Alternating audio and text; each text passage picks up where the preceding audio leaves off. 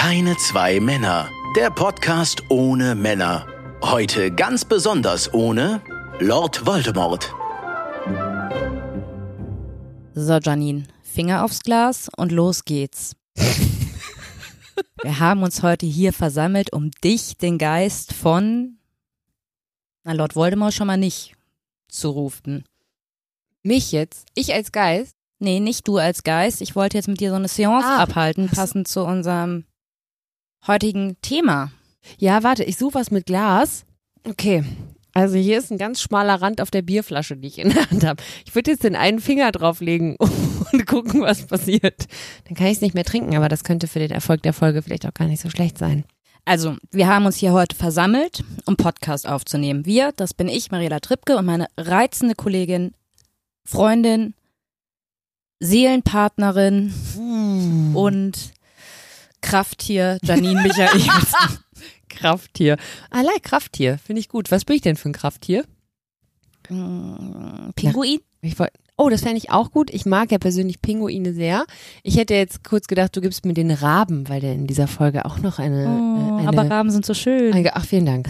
Das ist ja wirklich zauberhaft. Das geht Wir ja schon haben so schöne los. schwarze Knopfaugen. Wollen wir uns hier. Ach so, ja, dann. Nee, dann kann ich das nicht sein. Nein, kann du nur, keine schwarzen Nee, das ist Knopfaugen. richtig. Kein Mensch hat schwarze Knopfaugen, außer er kommt irgendwo aus dem Weltall geflogen. Man weiß, Oder ist ein nicht, Rabe. man weiß immer nicht, ob Mark Zuckerberg vielleicht auch. ähm, Der hat doch auch so Knopfaugen. Ja, aber nicht so schöne wie ein Rabe. Ah, jetzt schon wieder über andere Männer geredet. Laut Voldemort, Mark Zuckerberg, wir haben uns wirklich die Creme de la Creme rausgesucht, wenn wir über Geister sprechen wollen.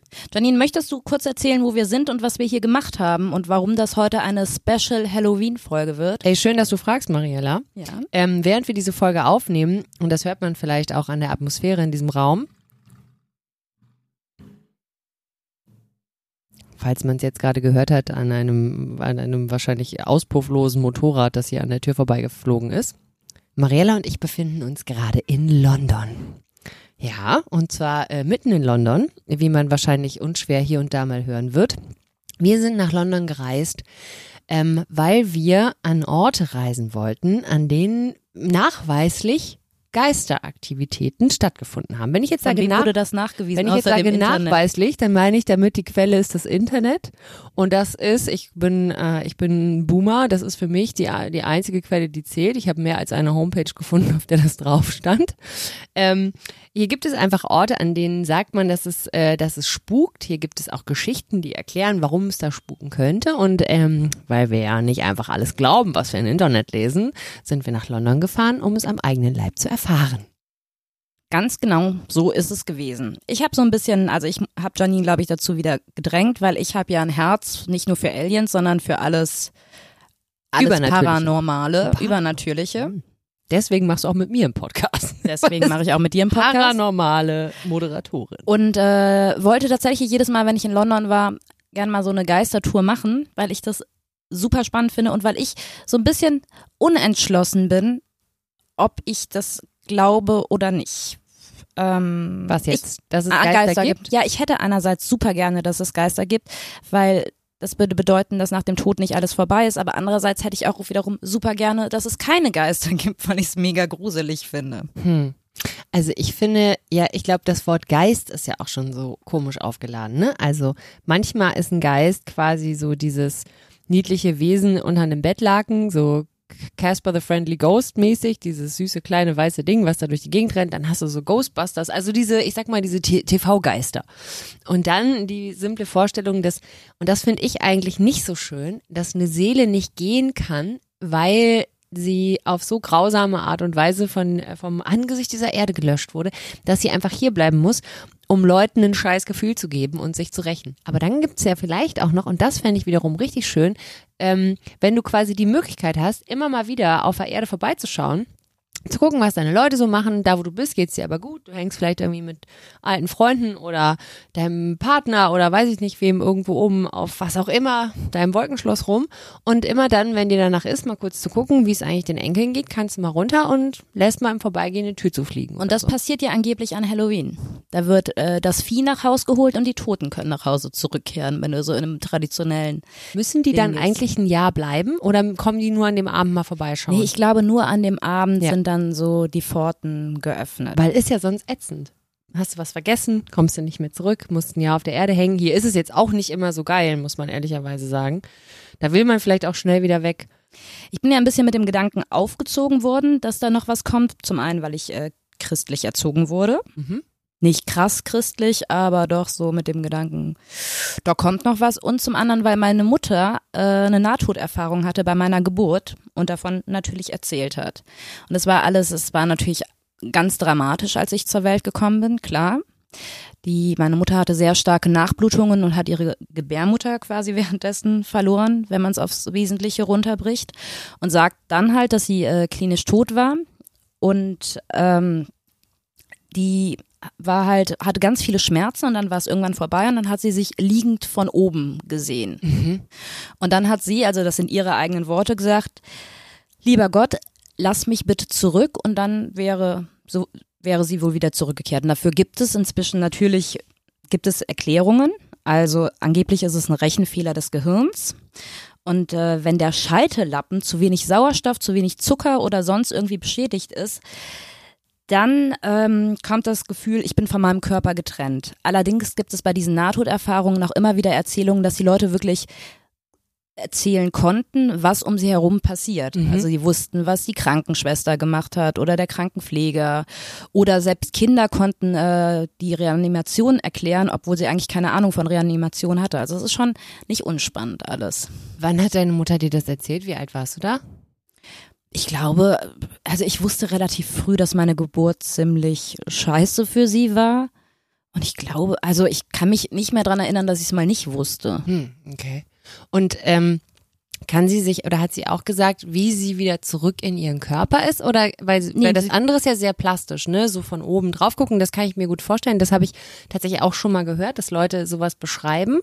Aber kann sie, also ist es dann quasi so wie ja, und dann bin ich wieder in meinen Körper so reingerutscht oder reingefallen oder wurde es dann hell oder gibt es da eine Beschreibung? Nee, sie sagt, das hat sie nicht erzählt oder vielleicht weiß sie das auch nicht mehr. Sie hat nur gesagt, dass sie noch ganz genau weiß, dass sie dachte, lieber Gott, lass mich zurück. Und dann war sie quasi wieder da. Krass. Und dass sie halt, und sie wusste noch, wie es passiert ist, nämlich, dass sie Schmerzen hatte, dass alles dunkel wurde und dann hat sie ihren Körper von äh, oben gesehen. Und sie war klinisch tot, also das Sie war ist, klinisch tot. Ah, okay. Sie wurde zwei oder dreimal reanimiert. Und was aber eigentlich das Gute an dieser Geschichte ist und äh, weswegen ich meine Mutter, naja, so krass das klingt, aber fast ein bisschen beneide, die hat absolut keine Angst vor dem Tod. Die ist absolut sicher, dass es danach weitergeht und das hat, glaube ich, weniger mit dem christlichen Glauben als mit dieser Erfahrung zu tun. Ja. Und ob sie nun von ihrem Gehirn getäuscht wurde oder ob das tatsächlich tatsächlich so passiert ist, ist finde ich das schon. Ich hätte auch gerne keine Angst vor dem Tod. Ja, das kann ich, also das hätte ich auch gerne. Ich hätte auch gerne keine Angst vor dem Tod. Also beziehungsweise das, das, das Ding ist ja nicht, man hat die Angst ja, weil die Wahrscheinlichkeit besteht oder weil es ja zumindest einfach nichts gibt, was einem garantiert, dass danach nicht einfach alles vorbei ist.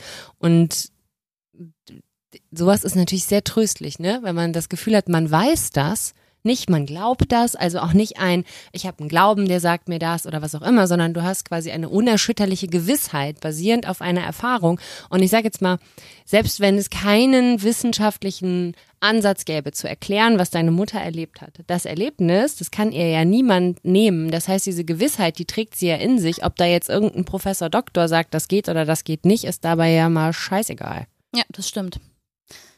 Wobei ich halt auch denke, also diese klassische christliche Vorstellung von Himmel, mit der bin ich irgendwie auch nicht so richtig fein, weil ich mir denke, dann bist du halt im Himmel und selbst wenn du ein Geist bist, wie du es eben gesagt hast, und dann guckst du von oben auf deine Lieben runter und dann passiert denen haufenweise Scheiße und du kannst nichts machen. Wie schlimm ist das bitte? Ja, das finde ich auch. Und dann gibt's aber ja immer dieses, dann würde ich halt auch immer denken, dann hängst du da oben und manchmal hat man ja das Gefühl oder hört so Geschichten oder Situationen, wo man denkt, ach, vielleicht ist da jemand geleitet worden von, keine Ahnung, einem verstorbenen Menschen, mit dem man irgendwie sehr eng war. Und gleichzeitig würde ich denken, wenn ich da oben sitzen würde, bei all den Leuten, die man kennt und mag, wäre das ja quasi ein 24-Stunden-Job aufzupassen, dass keinem von denen irgendeine Scheiße passiert. Und man würde natürlich hardcore in den ganzen Schicksalsablauf, Lebensgeschichte, Kram und so eingreifen. Also so ein bisschen übergriffig wäre es ja auch, ne, wenn man denkt. Aber nur okay, wenn du es könntest. ja, sicher, natürlich, wenn du es könntest. Und das andere Ding ist, also ich bin ja evangelisch getauft und auch zur Kommunion gegangen. Kommunion oder Konfirmation? Ah, Konfirmation, vollkommen richtig. Also, evangelisch getauft, zur Konfirmation gegangen.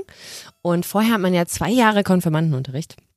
Zwei Jahre, ne? Katholiken reißen das in vier Monaten oder so runter. Ja, ich glaube ein halbes Jahr. Zwei Jahre, jeden zweiten Dienstag zum Pfarrerlee in diesem Kreis alle Bücher der Bibel auswendig gelernt. Die ganze Bums, das Einzige, was ich heute noch weiß, ist, es geht los mit Buch 1 bis 5 Mose. Den Rest habe ich vergessen. Und natürlich Glaubensbekenntnis.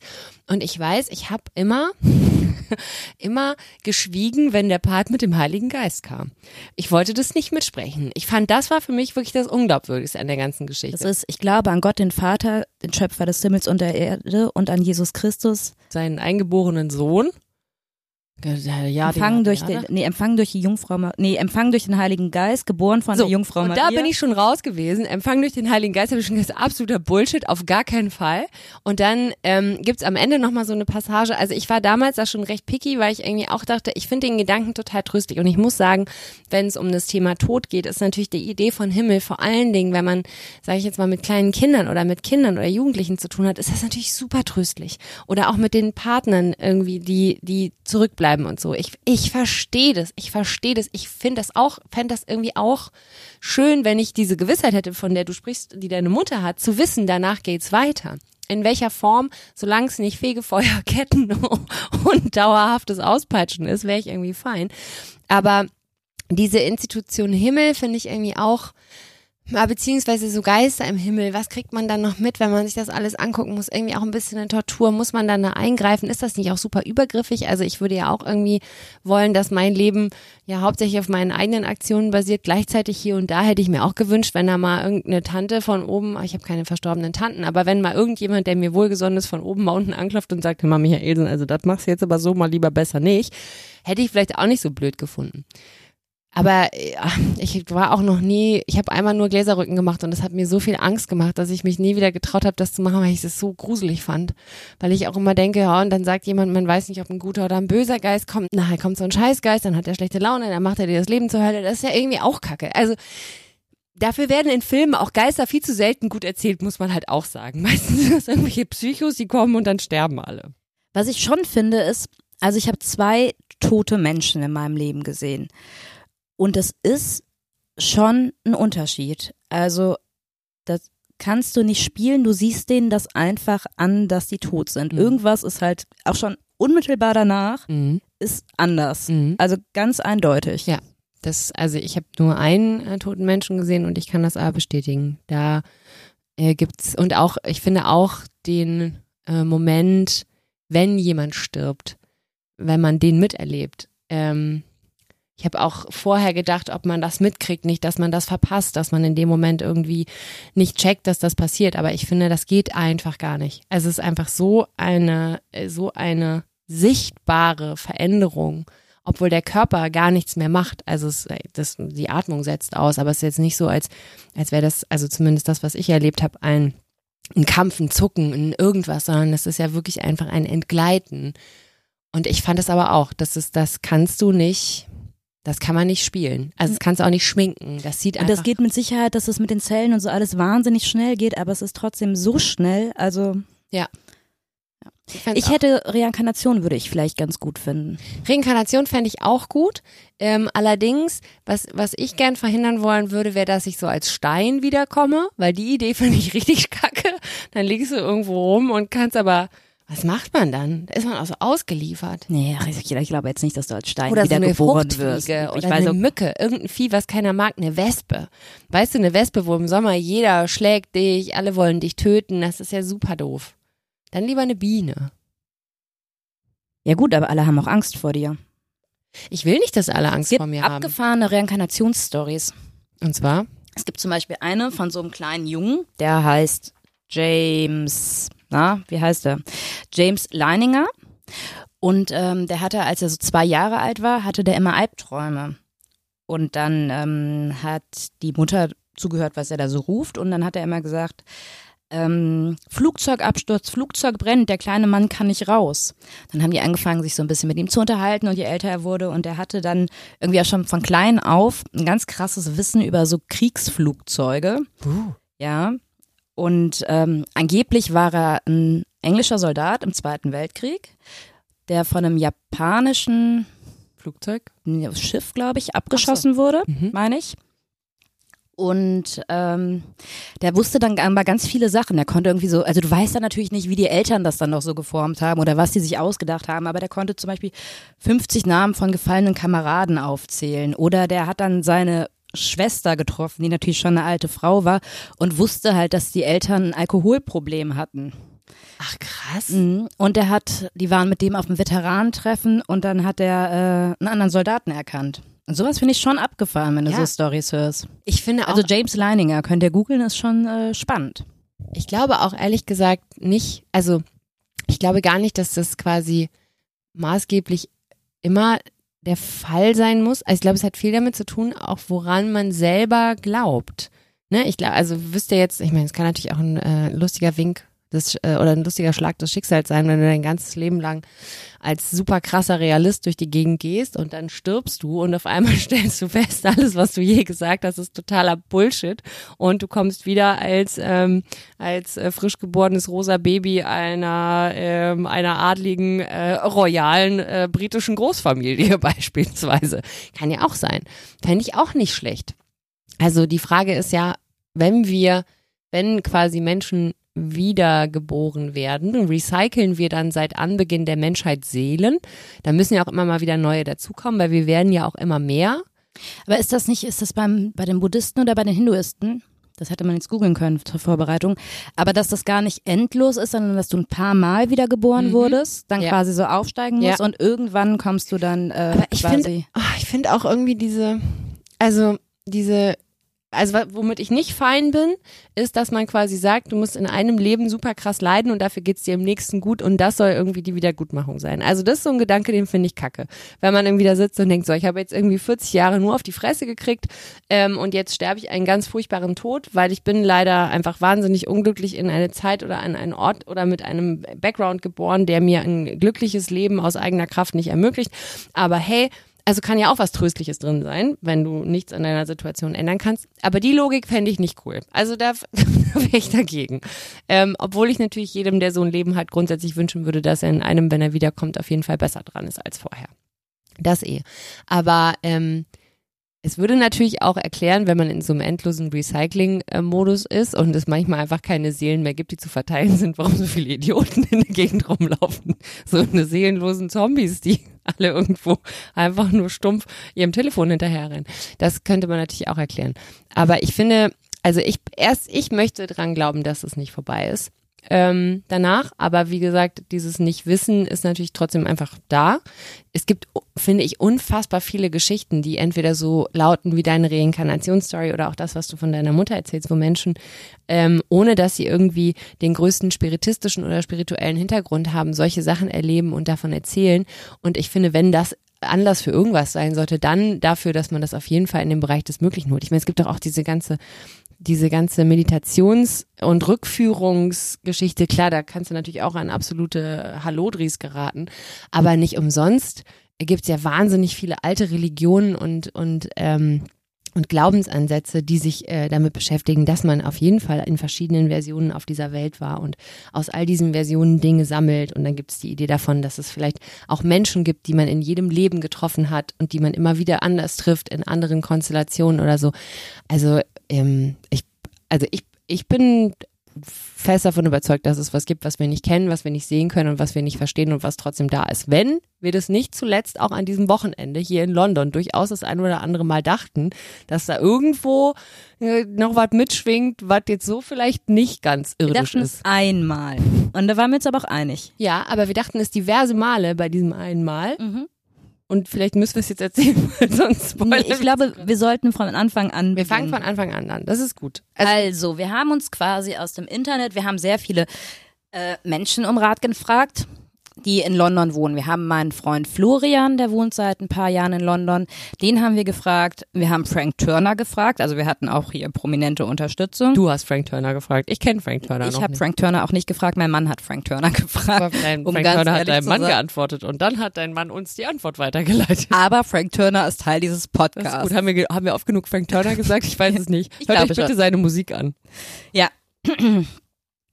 So, und dann haben wir uns das alles so durchgelesen und das ist tatsächlich, sind wir schon ein bisschen daran gescheitert, dass es zum Beispiel ein Friedhof, weißt du noch, wie der hieß? Warte, muss ich nachgucken. Der, wo Karl Marx auch beerdigt ist. ja, sprich weiter.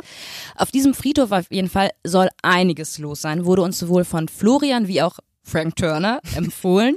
Aber der äh, Friedhof schließt um 18 Uhr. Nee, um 17 Uhr sogar schon. Ja, Und da haben wir uns gedacht, es macht ja jetzt nicht so wahnsinnig viel Sinn, im Hellen über so einen Friedhof zu latschen.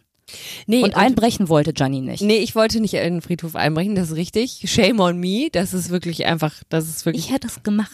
ja, Alles richtig. für die Show. Also sagen wir mal so, es geht los, meinetwegen geht's los mit dem mit dem Friedhof, ähm, beziehungsweise ich sag mal so, Mariella hat äh, von Frank Turner so einen eigentlich ganz coolen Self-Walk-Guide bekommen. nee, der war von Florian Köbisch. Oh, entschuldige bitte, der war von Florian, Verzeihung, da habe ich jetzt aber Frank Turner wirklich unrecht getan.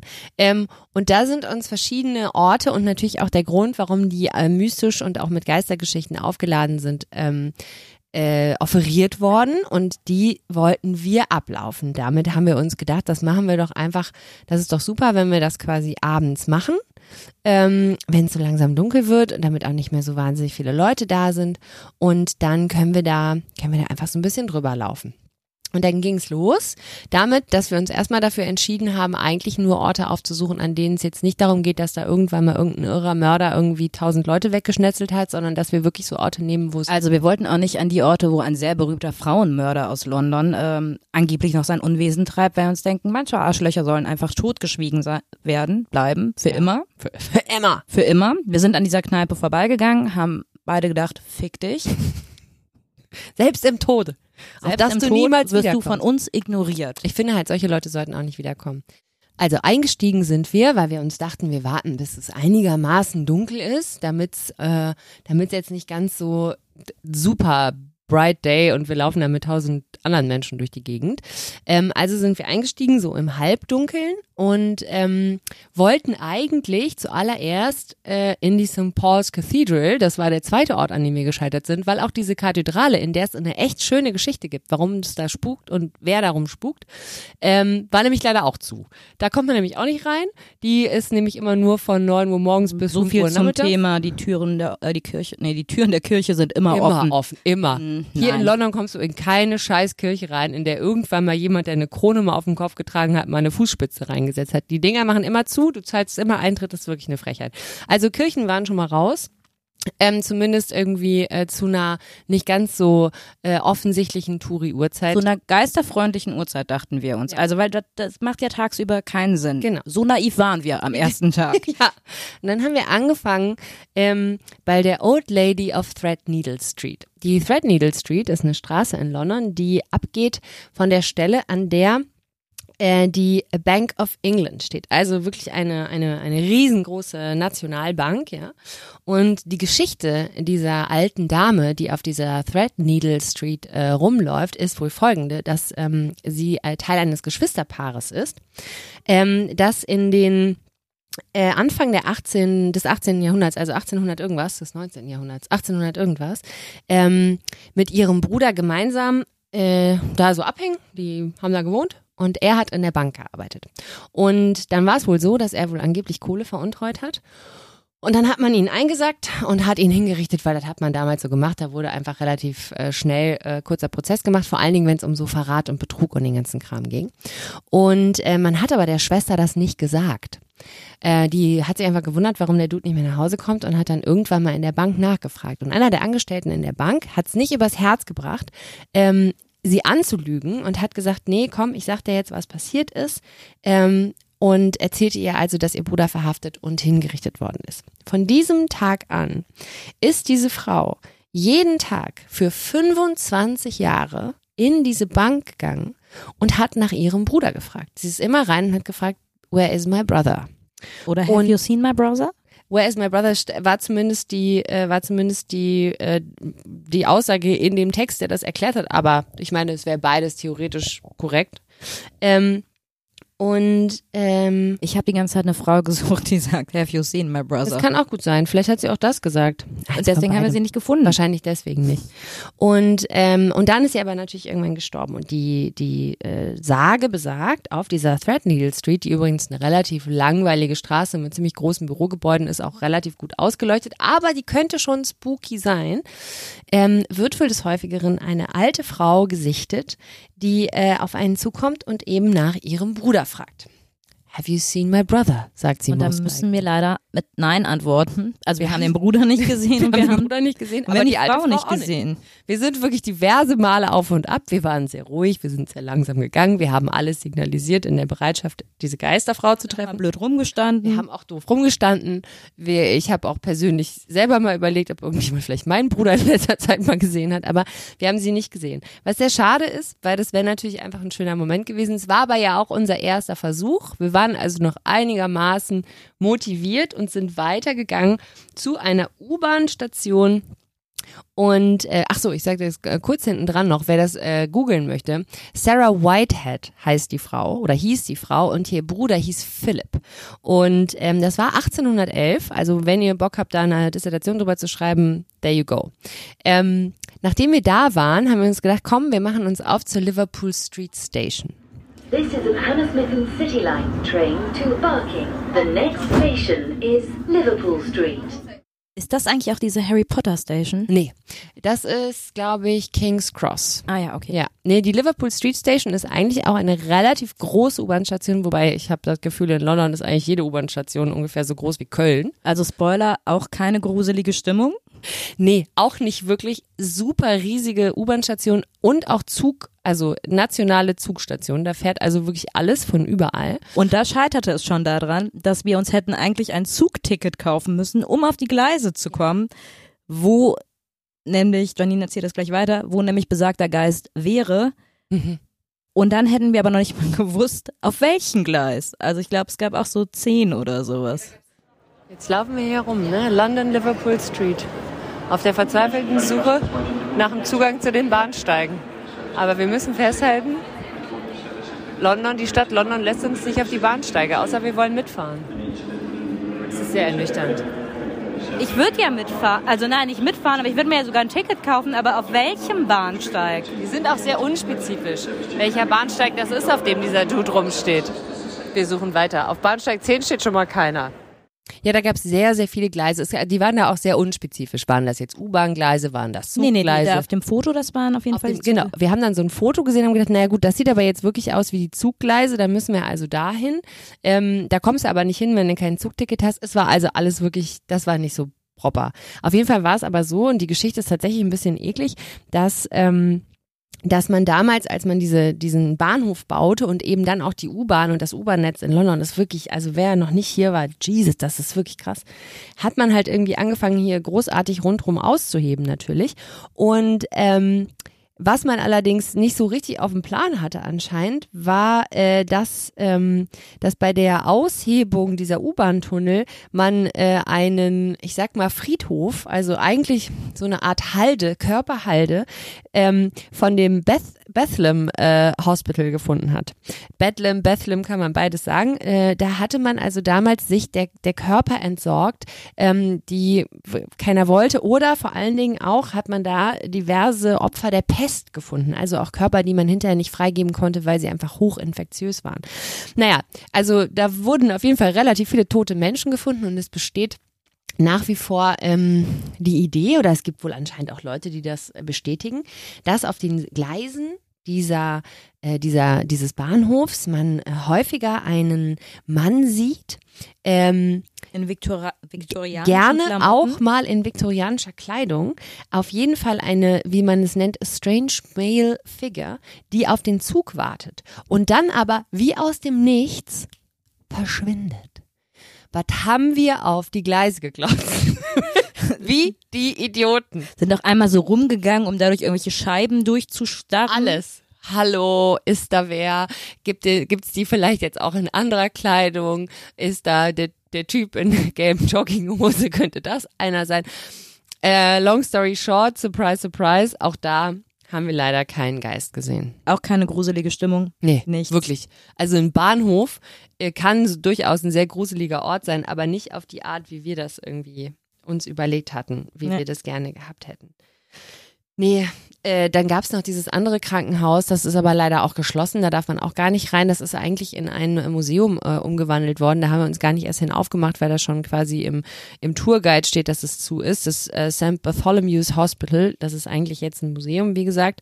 Ähm, auf jeden Fall eigentlich kl klang so, dass ich dachte, geil, dann geht man abends in so ein verlassenes, äh, hier, Krankenhaus geht man abends in so ein verlassenes Krankenhaus, da stelle ich mir sowieso schon ultra gruselig vor. Ja, also ist nicht passiert. Haben wir gar nicht erst, haben wir gar Natürlich nicht, nicht. erst gemacht. Natürlich nicht. So, dann waren wir da, wo sind wir danach hin? War da schon Jamaikas Wine Bar? Dann haben wir versucht, die Jamaikas Wine Bar. Wir waren, also man muss aber auch sagen, wir sind halt alles gelatscht, ne? Also ich glaube, Mariellas Schrittzähler ist an dem Tag explodiert.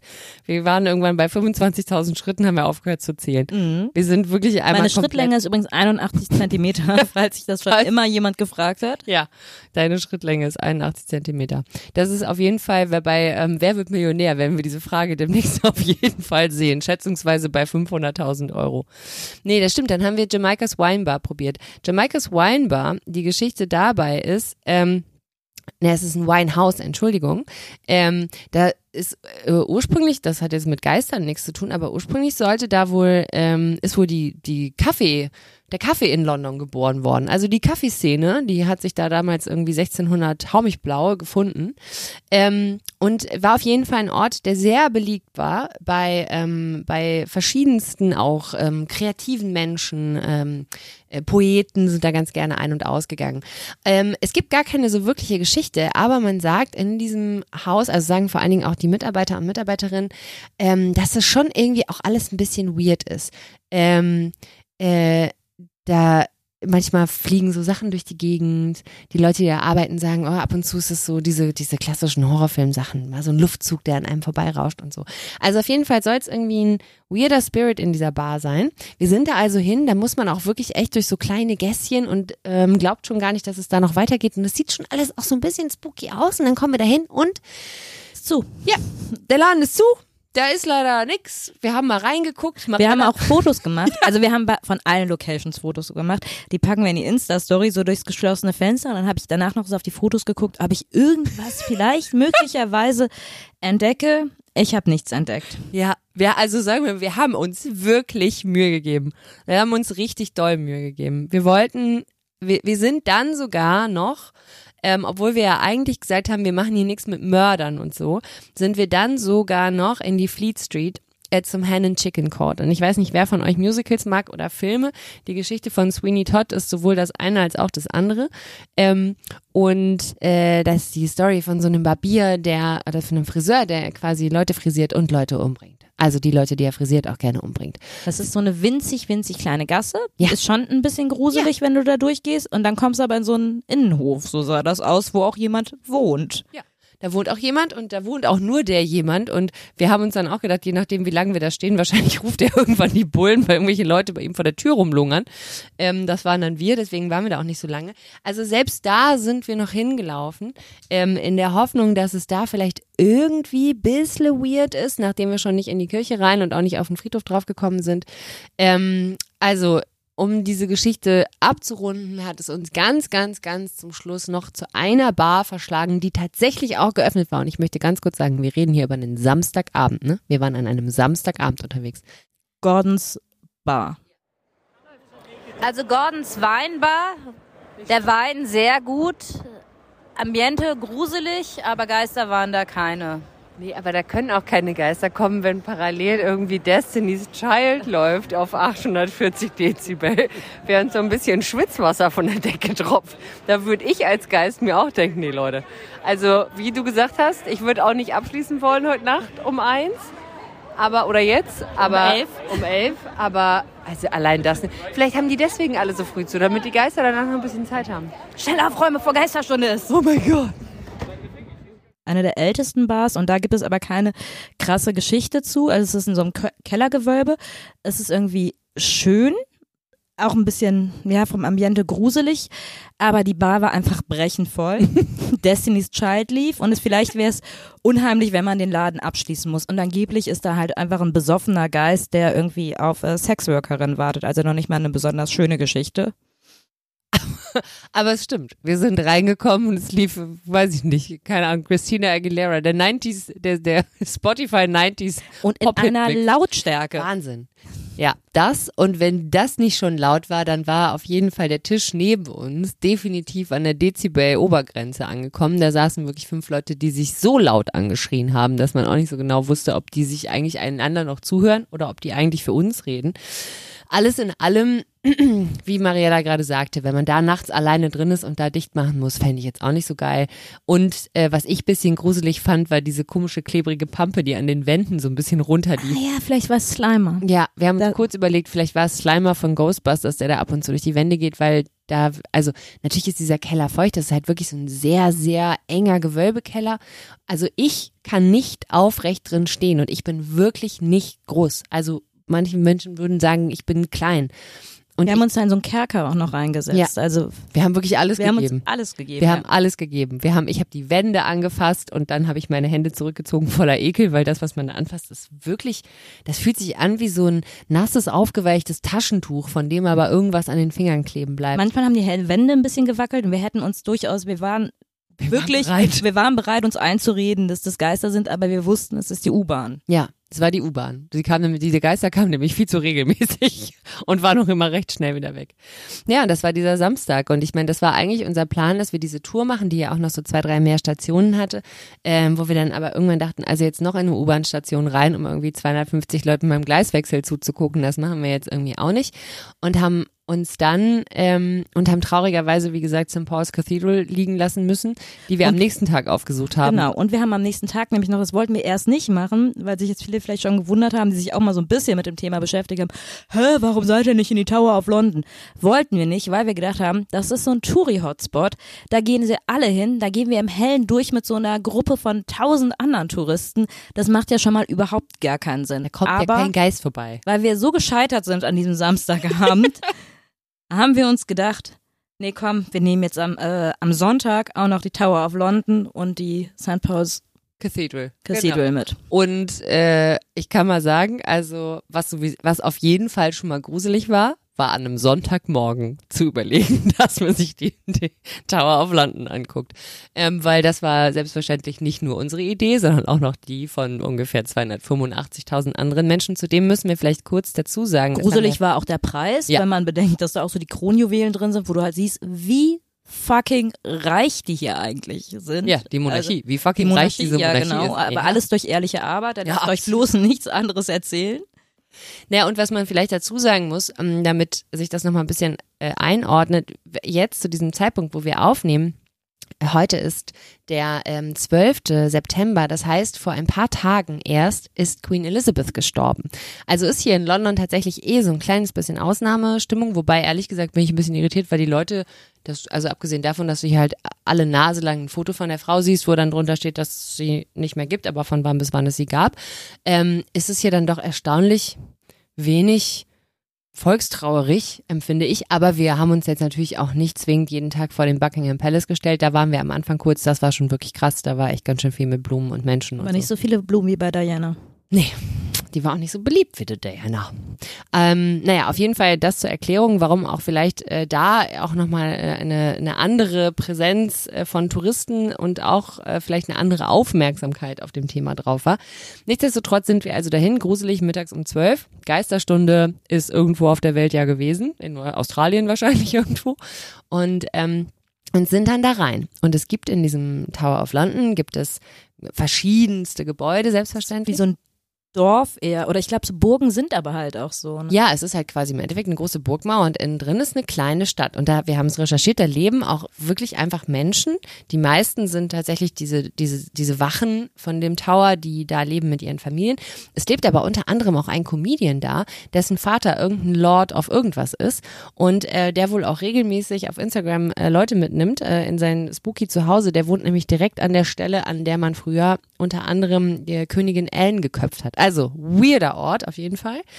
Und ähm, der ist aber natürlich Touri-mäßig ganz gut aufgearbeitet und es gibt diverse Bereiche in den Towers of London, wo ähm, wo eben Gefangene gehalten wurden, wo Hinrichtungen stattgefunden haben und wo auch die, wie wir finden, wirkliche wahre Gruselgeschichte stattgefunden hat, nämlich die von dem jungen äh, König und seinem kleinen Bruder, King George, also der ja dann am Ende nie König wurde, sein kleiner Bruder, ähm, die äh, aus diesem Tower, aus diesem Tower verschwunden sind und off offiziell nie bestätigt gefunden wurden.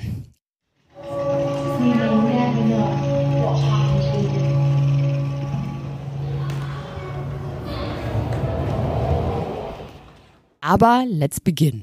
Wir laufen da rein in diese Tower-Situation. Genau, wo war das? War das im White Tower? Nee, ähm, also beziehungsweise die Geschichte, die wir uns angeguckt haben, die war im Bloody Tower Wo auch diese beiden Prinzen quasi gehalten gef- wurden. ge- gefangen gehalten wurden, wobei die durften raus und die durften spielen und so. Also es war nicht ganz so, dass sie in einem Zimmer ähm, eingeschlossen Zelle, waren, genau. aber das war der Ort, wo die gelebt haben. Also, ich fand es jetzt in dem Bloody Tower bei den Towers of London schon irgendwie beklemmend. Janine, wie fandst also es ist- entweder machen die das wirklich gut. Also es ist schon, ich finde es schon auch sehr bedrückend. Da oben, diese, ach, das ist aber auch richtig gut gemacht. Und dann sprechen das auch noch, spielt das diese Kinderstimme und so. Oh. Ja, Also es ist schon auf Grusel ausgemacht, aber ich habe mich auch gegruselt, Ja. obwohl es taghell ist und hier wirklich viele Leute sind. Und tatsächlich war es dann so, dass wir in diesem Zimmer waren und das war natürlich auch so ein bisschen so aufgemacht. Dann wurde in so einer Art Schattenspiel ähm, die Geschichte von diesen beiden jungen Prinzen erzählt. Aber sowohl ich wie auch Janine hatten das Gefühl, in diesen Räumen nicht richtig atmen zu können. Also es war so ein, so ein Druck auf der Brust. Es war wirklich seltsam. Also man muss sich das so vorstellen, man geht man geht unten äh, in dieses Gebäude rein und wird da so ein bisschen durchgeschleust, natürlich mit wahnsinnig vielen anderen Leuten. Ähm, man muss auch wirklich sagen, da war äh, auch echt viel los, ne? Also man hatte da jetzt nicht so irre viel Zeit, irgendwo vor stehen zu bleiben. Und, ähm, und äh, hat, ähm, hat diese Räumlichkeiten äh, gesehen und Musste da, dann so eine enge Wendeltreppe hoch, Genau. um in dieses Zimmer zu kommen. Und da wurde dann diese Geschichte von diesem Prinzen erzählt. Und ja, es gibt auch abgefahren, also es ist wirklich toll gemacht. Es, es, es gibt auch Geräusche da drin, die hergestellt werden und so. Und gleichzeitig ist es aber wirklich so gewesen, dass wir da hochkamen und gemerkt haben, so dieser letzte, dieser letzte Zentimeter Zwerchfell, den man so eigentlich atmen würde, der geht irgendwie nicht. Es fühlt sich so ein bisschen an, als hätte einem einer irgendwie so einen Stein auf die Brust gelegt. Ich habe parallel gedacht, ich komme in die Wechseljahre, weil ich wirklich Schweißausbrüche gekriegt habe. Wie, kann natürlich allerdings auch ein bisschen am Klima Und die Treppe haben. war jetzt nicht hoch. Also Nee. nicht, dass wir irgendwie tausend Meter hochgestapft sind und deswegen einfach außer Atem waren. Nee, das war schon weird. Zumal die, die Geschichte, die dann erzählt wurde von diesen beiden Prinzen, jetzt auch einfach wirklich äh, ziemlich gruselig ist und martialisch, genauso wie ähm, viele Dinge, die zu dieser Zeit passiert sind. Ähm, weil eben der, der kleine Junge und sein noch kleinerer Bruder, also zwölf war er und der kleine Bruder weiß ich gar nicht, wie alt er war, die sind ähm, Von ihrem Onkel wahrscheinlich Genau. getötet worden, der Sagt sich dann man? selbst zum König gekrönt Ja. hat. Ähm, der, das, das waren, äh, und ich habe vorhin gesagt König George, das stimmt nicht, ähm, König Edward wäre es gewesen, wenn er denn König hätte werden dürfen, war der Ältere, und ähm, sein Bruder Richard. Und ähm, die wären eigentlich dran gewesen, weil Edwards Vater, der auch Edward hieß übrigens, äh, natürlich gestorben ist und dann heißt das automatisch, dass man quasi dran ist. Aber der, ähm, der gute Richard hat sich gedacht, ich bin älter und ich habe viel mehr Bock. Das war der Sohn des Onkels und ähm, Nein, das war der Onkel, Entschuldigung. Der Onkel Richard hat sich gedacht, ich hätte eigentlich viel mehr Bock, König zu werden. Und ähm, hat den kleinen Prinzen auf dem Weg nach London einkassiert und in den Tower gesteckt. Und wie gesagt, er durfte da leben, sein Bruder kam dazu, die haben da auch gespielt, die wurden da auch gesehen, wie sie da rumrennen und auf einmal wurden die nicht mehr gesehen. Und das also wird erzählt in diesem Bloody Tower und wenn man da reinkommt, ist es natürlich einfach eh eine beklemmende Geschichte, aber gleichzeitig auch wirklich ein beklemmendes Gefühl, so dass wir beide so dachten, ah, jetzt können wir aber auch raus, ne? Jetzt muss man dann auch irgendwie raus und, Und das war aber auch noch nicht mal ein unheimliches Zimmer, es war eigentlich ein schönes Zimmer mit so weiß getünchten Wänden, so ein Holzboden Ja, und so. es Also war nicht, es war nicht Landhausstil. Äh, ja, genau, britisches Landhaus. Also ähm, da ka- kann man auch gut, äh, könnte man auch gut drin wohnen. Da ist natürlich auch noch ein, äh, da sind natürlich auch noch einige andere Leute gefangen gehalten worden, wobei, wie gesagt, gefangen, wenn man nur guten Standes war und Kohle hatte, dann konnte man da echt ganz gut leben in dem Tower. Dann durfte man seine Familie nachholen. Wenn man Kinder bekommen hat, wurden die da getauft, die durften sich da schon bewegen. Die durften halt nur nicht raus. Ich sage aber mal so, der Garten ist ganz hübsch, also da konnte man sich's auch nett machen. Auf jeden Fall sind wir mit dieser Geschichte dieser beiden Prinzen dann weiter und ähm, natürlich gibt es irgendwie tausend verschiedene Orte und Kronjuwelen hier und hast du nicht gesehen da. Und dann gab es aber diesen White Tower, von dem du gerade schon erzählt hast. Jetzt waren wir im äh, White Tower. Die größte Garderobe der Welt. Und das ist der Ort, an dem man ähm, äh, alle Rüstungen ausstellt und Waffen und den ganzen Kram. Sehr viele Waffen, wir haben sehr viele Waffen gesehen. Und Rüstungen, sehr viele Rüstungen. Äh, Das sind die Rüstungen in erster Linie von Heinrich dem Siebten. Das war quasi so seine Kleiderkammer. Ja, stimmt. Der hat sich gedacht, ich brauche einen Schrank und hat sich einfach mal ein Schloss gebaut. Und in dem Schloss stehen ganz viele Klamotten drin und unter anderem auch Rüstungen und so ein Kram. Das ist aber auch der Ort, an dem hinterher viele, viele Jahre später in, äh, auf so einem, in so einem alten Treppenbereich äh, zwei Kinderleichen gefunden worden sind. Und das waren die. Wahrscheinlich die beiden Prinzen. Es gibt keine wirkliche Evidenz, aber man hat das hinterher dann quasi, ich sag mal, ähm, analysiert und hat festgestellt, es handelt sich auf jeden Fall um Kinder und das Alter hat auch gestimmt. Das heißt, man geht davon aus, dass es eben Prinz Edward und sein kleiner Bruder sind, die da gefunden wurden. Also man hat eben diese beiden Kinder Überreste gefunden. Es waren wirklich nur noch Skelette. Hat die überführt, also die sind auch ganz offiziell unter diesem Namen begraben, weil ähm, der damalige Kö- König er- anerkannt hat, dass das diese beiden Jungen sind. Und ähm, die wurden eben, wie gesagt, in diesem White Tower gefunden. Und da ging es uns auch nicht so gut in dem Ding.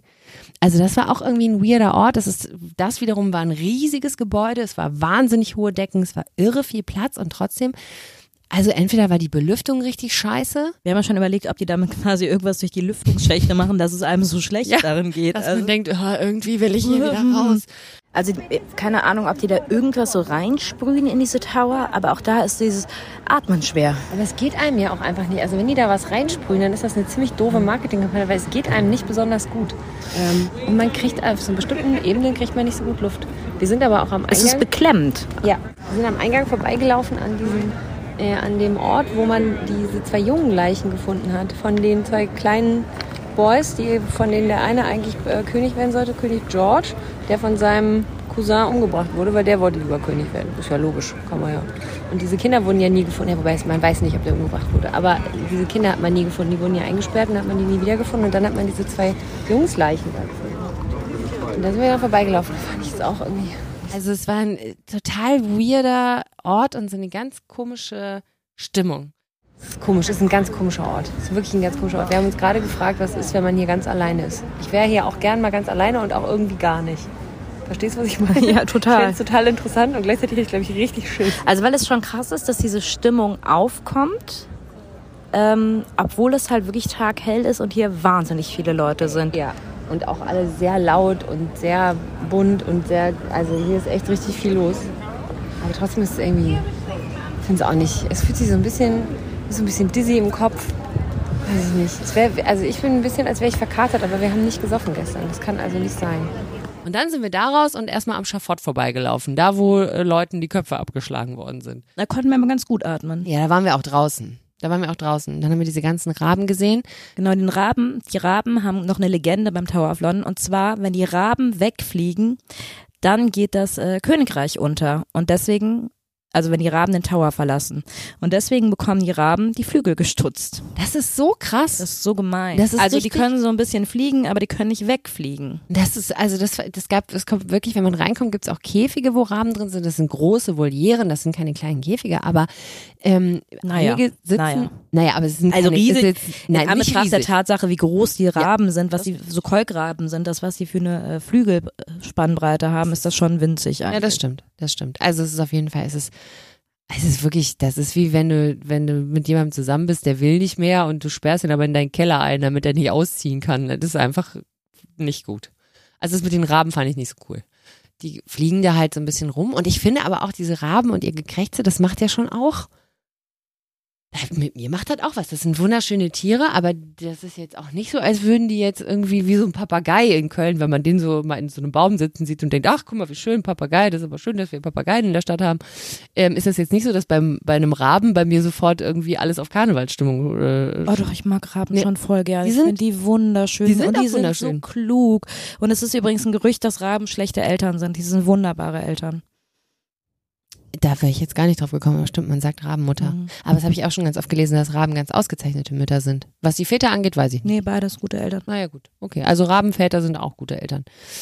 Ähm, ja, also long story short, wir haben da relativ viel Zeit in diesem, in diesem äh, Tower verbracht und haben uns da auch einiges angeguckt, aber diese beiden Orte waren schon wirklich irgendwie spooky. Wir sind dann noch in diesem Folterkammerkeller gegangen, wo diese Foltergeräte ausgestellt worden sind. Das ist jetzt tatsächlich, wenn man sich das anguckt, denkt man so, boah, der Mensch ist einfach auch ein widerliches Wesen, ey, was die sich für eine ekelhafte Scheiße haben einfallen lassen, um Menschen zu quälen, ist schon krass. Aber da habe ich mich irgendwie nicht komisch gefühlt, da war ich eher angewidert. Ja, ging mir ähnlich. Aber diese Bloody Tower und der White Tower, das waren wirklich so Orte, wo man hinterher rausging und dachte, puh. Trotzdem würde ich sagen, ich hätte mal Bock da zu sein, wenn kein anderer da ist. Ja, wenn es halt ein bisschen, also nicht ganz so voll ist. Ich würde da nicht, ich würde da auf gar keinen Fall im Dunkeln gerne alleine sein. Never ever. Da Gläserrücken spielen. Oh, toll. Wow. oh Gott. Ja, aber ich meine, wenn. Ach, ich würde auch nicht für, für eine Million Euro, nee, würde ich nicht da schlafen. Nein. Nein, aber da Nein. schlafen noch andere Leute auch. Ja, ich weiß nicht, ob in so einem Häuschen. Ja, dieser Comedian pennt doch aber da. nee, ja, aber weißt du, da, das sind noch so Häuser, die sind so ein bisschen außerhalb, also nicht außerhalb, aber die sind jetzt nicht an dem Tower dran, sondern es ist so ein bisschen versetzt. Weiß ich nicht genau. Ich glaube, mit Licht an und Kopfhörern auf hätte ich da sehr viel Angst. Das würde ich vielleicht machen für eine Million Euro, aber zum Beispiel nicht in diesem Prinzenzimmer im Bloody Tower. Nee, da würde ich auch nicht hin. Ähm, ich kann übrigens noch kurz äh, aufklären, falls das jemand recherchieren möchte. äh, Der ähm, Typ, der da wohnt, dieser Comedian, von dem ich sprach, heißt äh, Tom Houghton.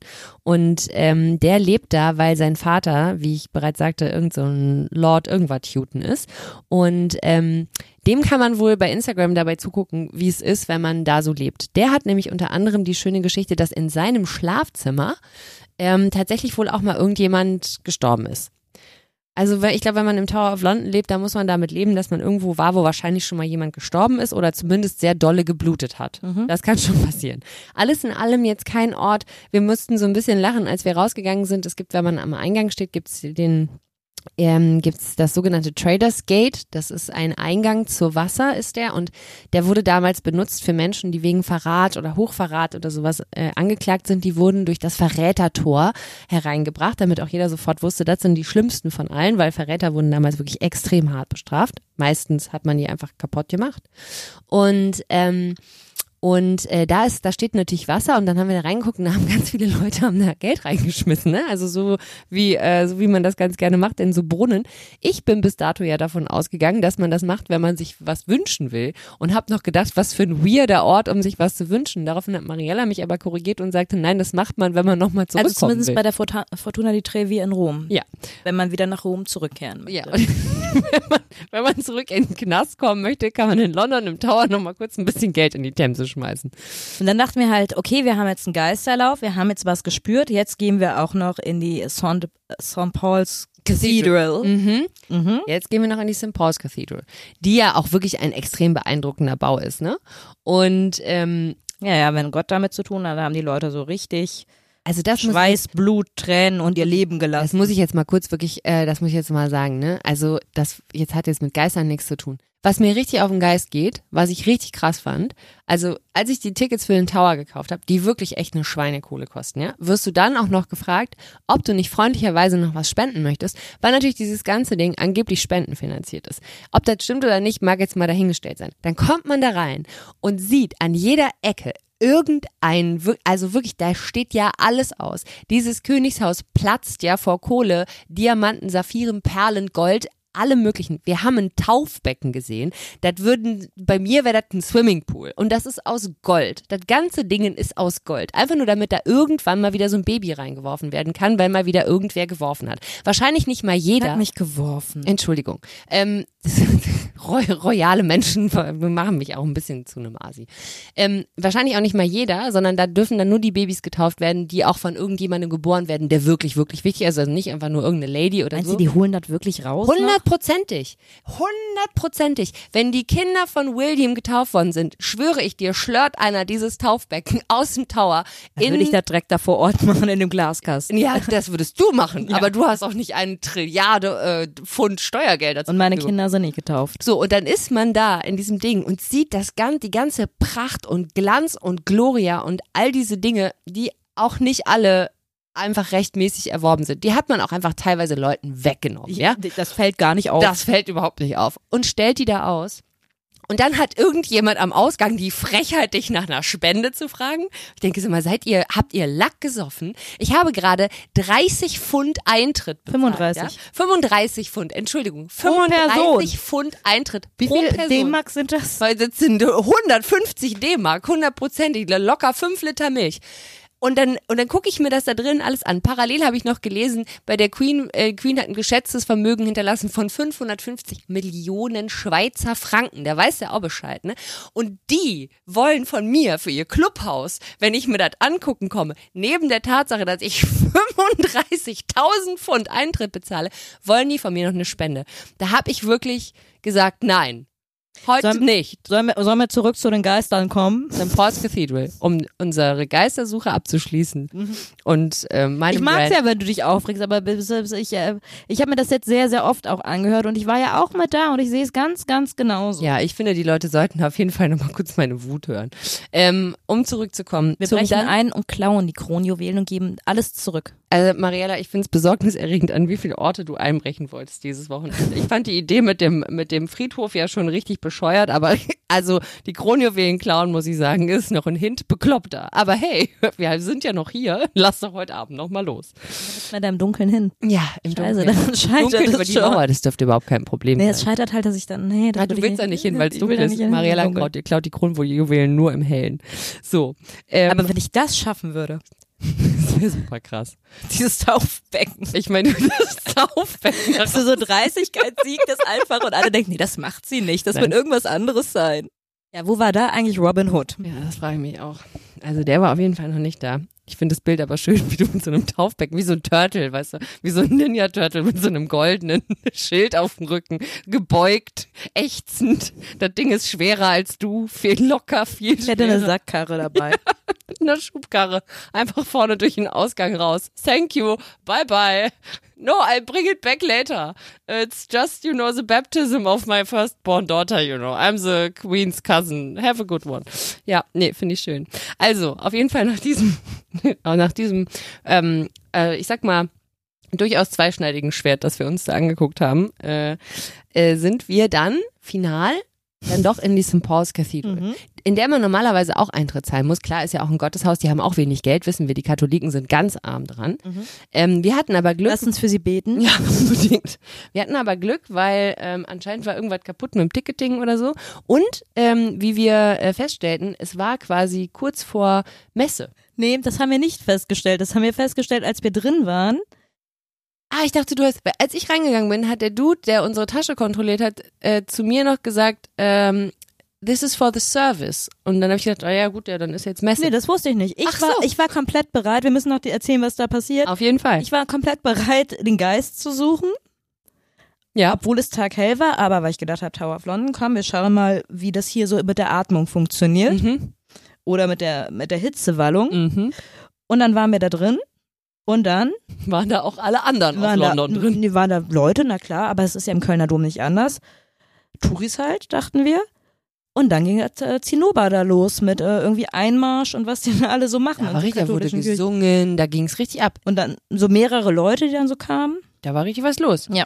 Und ähm, das hat vielleicht auch verhindert, dass wir erfahren konnten, was sonst erfährt, weil ich habe das Gefühl, also für das für die eine der zwei wichtigen Geistererscheinungen, die in der St. Paul's Cathedral äh, stattfinden, muss es da drin vor allen Dingen eins sein, nämlich leise, weil ähm, angeblich ist es so, dass man ein ähm, Pfeifen hört.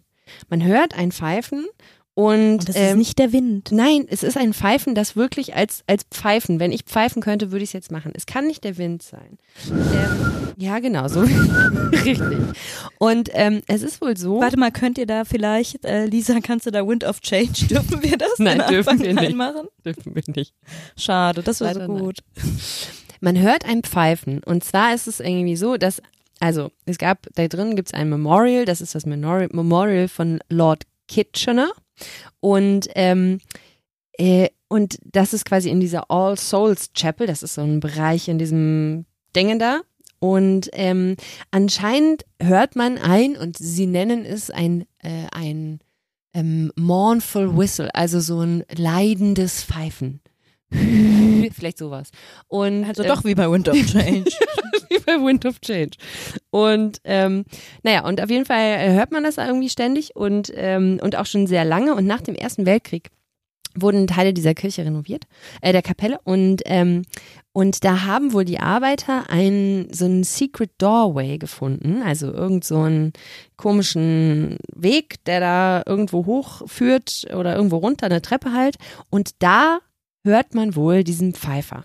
Und wenn das schon gruselig klingt, dann kommt jetzt die Top-Story. Da ist es nämlich wohl so, dass, wenn man da drin ist, und es ist nicht halb London drin und es ist auch nicht gerade die Queen gestorben, sondern es ist vielleicht auch sonst niemand drin und vielleicht ist Und es auch kein dunkel Gottesdienst. und kein Gottesdienst, dann ist es wohl so, dass man da eine kniende Frau sieht, die etwas sucht, was auf dem Boden liegt. Und wenn man auf diese Frau zugeht, weil man ihr vielleicht helfen möchte, dann tippt einem jemand von hinten auf die Schulter. Wenn man sich dann rumdreht, ist aber keiner da. Und wenn man sich dann wieder rumdreht, ist auch die Frau weg. Es klingt auch ein bisschen wie ein Zaubertrick, ne? Ich finde es super. Ich finde es richtig, das fand ich so. Und dann hatte ich, steht da David Copperfield. Ja, wahrscheinlich mit einem Löwen. Mit einem weißen Löwenbaby auf dem Arm. Ne, das waren äh, Siegfried und Roy mit den Löwen. Ja, ich, in meinem Kopf mischt sich das alles. Ich Okay. bin mir sicher, Copperfield hatte auch einen Löwen. Bibi Naja. Blocksberg. Long story short, also selbst wenn da irgendjemand gekniet hat an dem Tag, es gab keine Chance, den Menschen zu sehen. Also doch, bestimmt hat jemand gekniet. Wenn wir nur lang genug geblieben wären, hätten nicht alle hingekniet. Ja, aber weißt du, wie lange dieser Gottesdienst hat? Eine Stunde gedauert. Wir sind ja nach drei Minuten wieder raus, weil wir so ungeduldig waren. Ja, aber die Katholiken knien immer irgendwann. Das ist richtig, aber wir hätten halt auf die Frau achten müssen, die nicht mehr aufsteht, sondern die die ganze Zeit irgendwas sucht. Also, um kurz zusammenzufassen. Wir waren bereit. Wir waren offen. Wir sind dem Thema gegenüber auch wirklich offen. Wir haben im Tower einen Moment gehabt oder mehrere, wo wir dachten, hier fühlt sich's nicht so gut an. Alles in allem hat London vielleicht viele Geister, aber was die Zugänglichkeit angeht, da habe ich hier wirklich auch starke Kritik, die ich hier nochmal schriftlich äußern würde. Vielleicht mögen die auch einfach keine Touristen. Ja, die Geister jetzt. Hm. Ja, das kann ich gut verstehen. Als Geist hätte ich auch krass keinen Bock, ständig angegafft zu werden. Das war unsere Halloween-Folge. Huibu. Huhu. Müsst euch jetzt vorstellen, dass hier im Raum jemand mit einem Bettlaken über dem Kopf mit zwei schlecht ausgestochenen, äh, ausgeschnittenen Löchern äh, im Kreis um uns rumrennt. Ähm, ein herzliches Expecto Patronum zum Abschluss. Gehabt euch wohl. Tschüss. Das war Keine zwei Männer mit Mariella Trippke und Janine Michaelsen. Redaktion und Schnitt Kaleidos 4. Keine zwei Männer ist eine Produktion der Panther Sounds.